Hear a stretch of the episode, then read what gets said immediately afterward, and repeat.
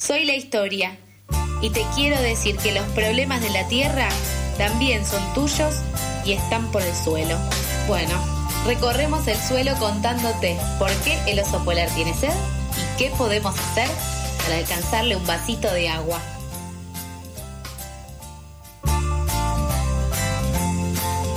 Y sí, como cada miércoles, como el miércoles pasado, como el miércoles que viene, estamos acá compartiendo aire en Pasadas por Alto en FM La Tribu con nuestro querido Mijael Kaufman Falchuk. Hola, Mija, buen día, ¿cómo estás?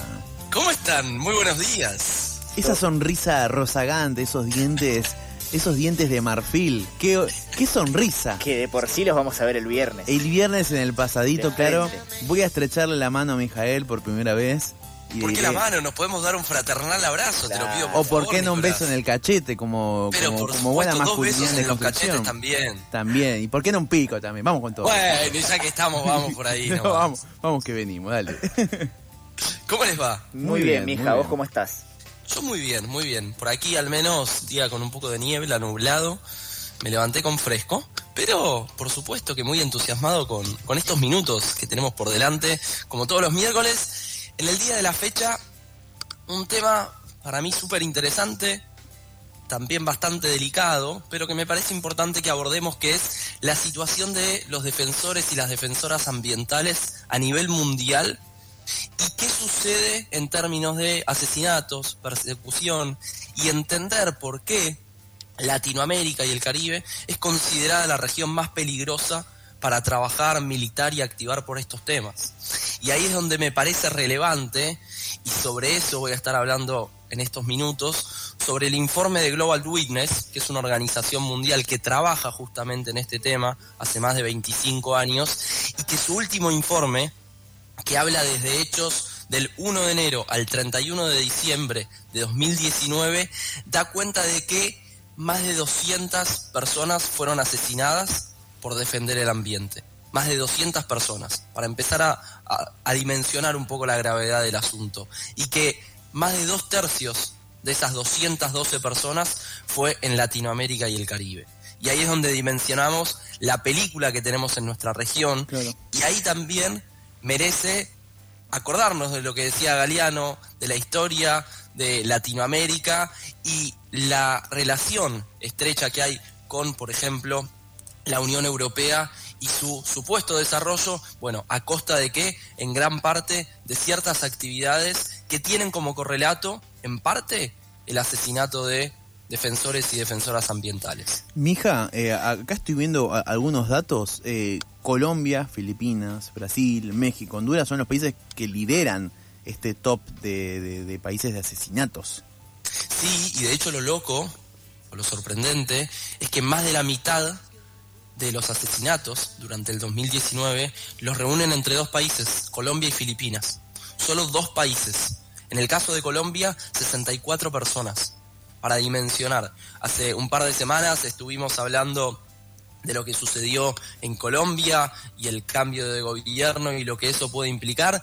Y también en este informe, quien lo quiera ver en detalle, va a ver que se habla mucho de Francia Márquez, vicepresidenta. Francia Márquez como ejemplo de las defensoras ambientales en la región.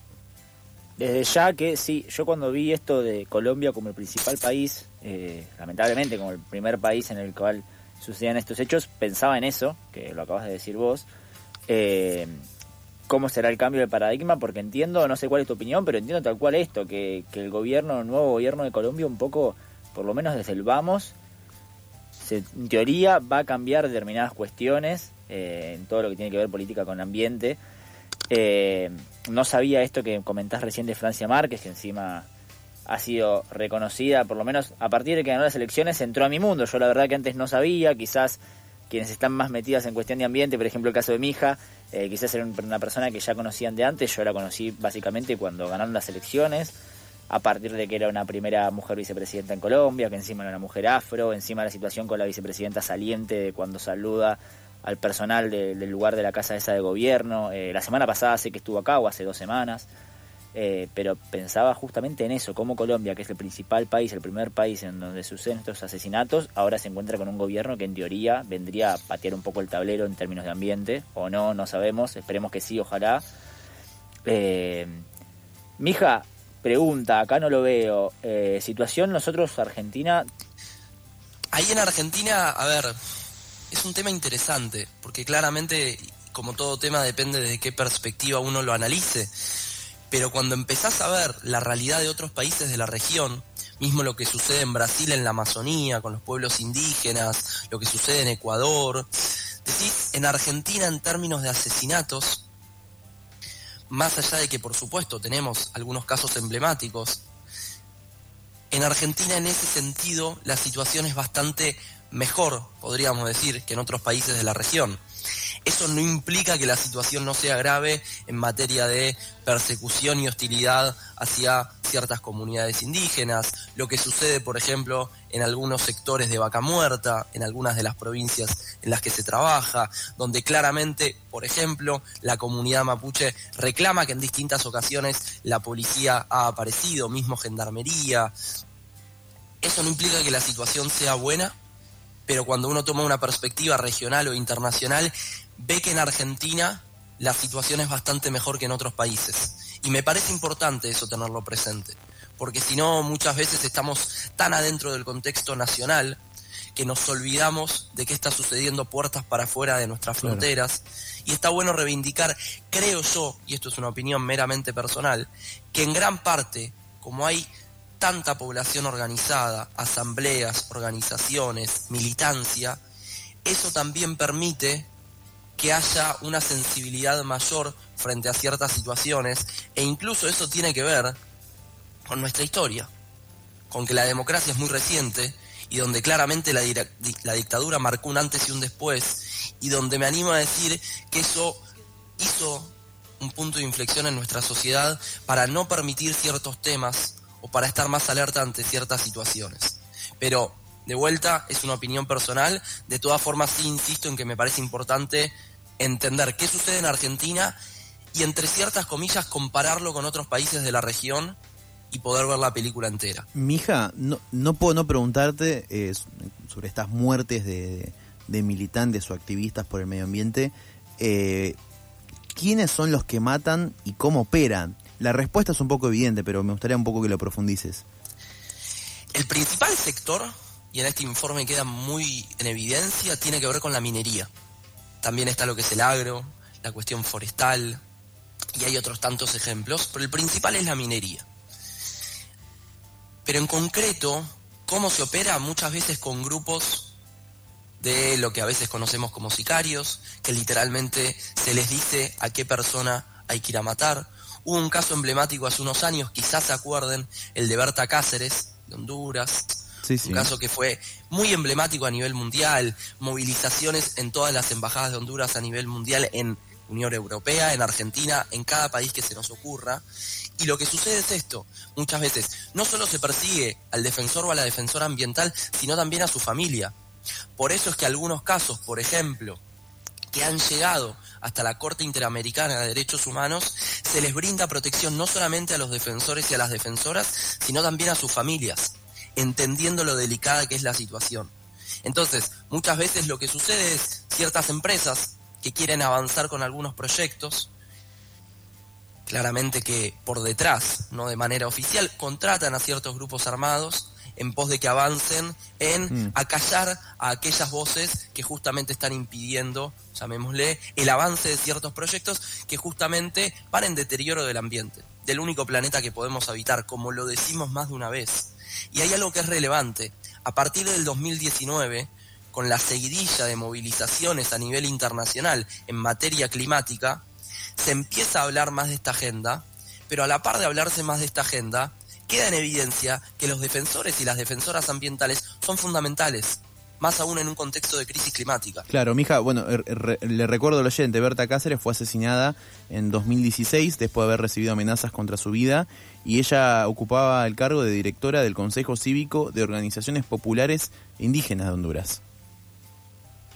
A mí, mija, obviamente no quiero mezclar peras con manzanas, pero me hace pensar, eh, lo mencionaste hace un ratito, la cuestión de las comunidades indígenas, la cuestión de la mega minería, todo lo que sucede eh, ha sucedido hace poco, sacamos a un compañero que fue ex compañero acá de la tribu, lo sacamos al aire justo el día que pasó con una represión en Catamarca, ha pasado mucho, bueno, en la zona Patagonia, Me acuerdo hace muy poquito reciente esto que dijiste de contratar gente por detrás de la seguridad privada de la familia que está en situación de agua escondido, que me acuerdo que hubo una movilización y, de golpe hay gente que está ahí de seguridad privada que los retuvieron, no me acuerdo si más de 24 horas o cuánto tiempo, pero que los tuvieron ahí, ustedes se quedan acá.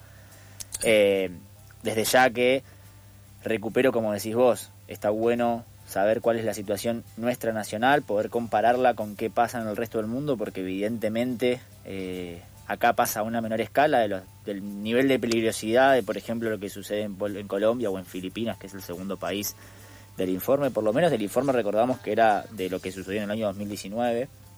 Eh, y ahí con esto que decís, Newi, es interesante poner la perspectiva nacional, regional e internacional, aún así, si conversamos con algún militante, como vos decías, de Catamarca, te va a decir, hermano, acá me persiguen, la policía me tira tiros y no tengo ningún derecho garantizado. Entonces, claramente depende quién hable y quién opine sobre el tema, la perspectiva será una u otra, pero en concreto, en términos del informe, Argentina aparece poco, no hay muertes en cantidad abismales, y lamentablemente hablamos con esta crudeza, pero es triste cuando, por ejemplo, ves que en un país cercano como Colombia mataron a 64 personas en un año, 64, o sea, más de una por semana para dimensionar y Colombia no queda lejos. Y Colombia no queda lejos y Brasil 24. Y la situación en la Amazonía, más con un gobierno como el de Bolsonaro, recrudece, porque son ese tipo de gobiernos los que permiten que sucedan estas cosas, los que no garantizan derechos y los que también miran para el costado para que las empresas o algunos sectores privados puedan avanzar en hacer lo que haga falta en pos de que sus proyectos productivos y económicos avancen desde ya, eh, y quiero decir esto último y después te damos la palabra, Nico, no sé si tienes algo más para agregar, si no te damos la palabra para cerrar, desde ya, y me hace pensar también en un montón de discursos a nivel nacional que empezaron a circular, caso, vamos a dar nombres propios, caso de figuras políticas como Javier Milei o Spert, que tienen discursos muy radicalizados, muy de hay que meter bala, eh, desde ya que es algo que por supuesto que sostenemos que no tenemos la realidad de Colombia o Brasil, como lo acabamos de mencionar, esperemos no tenerla pronto, justamente hay que trabajar porque esos discursos no sigan impregnándose en la gente porque es peligroso. ¿Es peligroso? No, y en este contexto de crisis es donde más que nunca hacen falta los defensores y las defensoras y ahí es donde resulta vital que tengan garantías, que tengan derechos garantizados, que los estados se hagan responsables de la justamente torta que les toca y que el sector privado también no sea cómplice como lo viene siendo. Perfecto, mija. Te esperamos el miércoles que viene acá al aire de pasadas. Te esperamos el viernes para verte.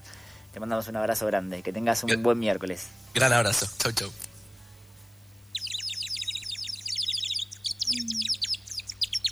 ¿Madrugaste o seguiste de largo? No te pases. Acá no estamos para juzgar. Pasadas por alto, tu cuota diaria de empatía.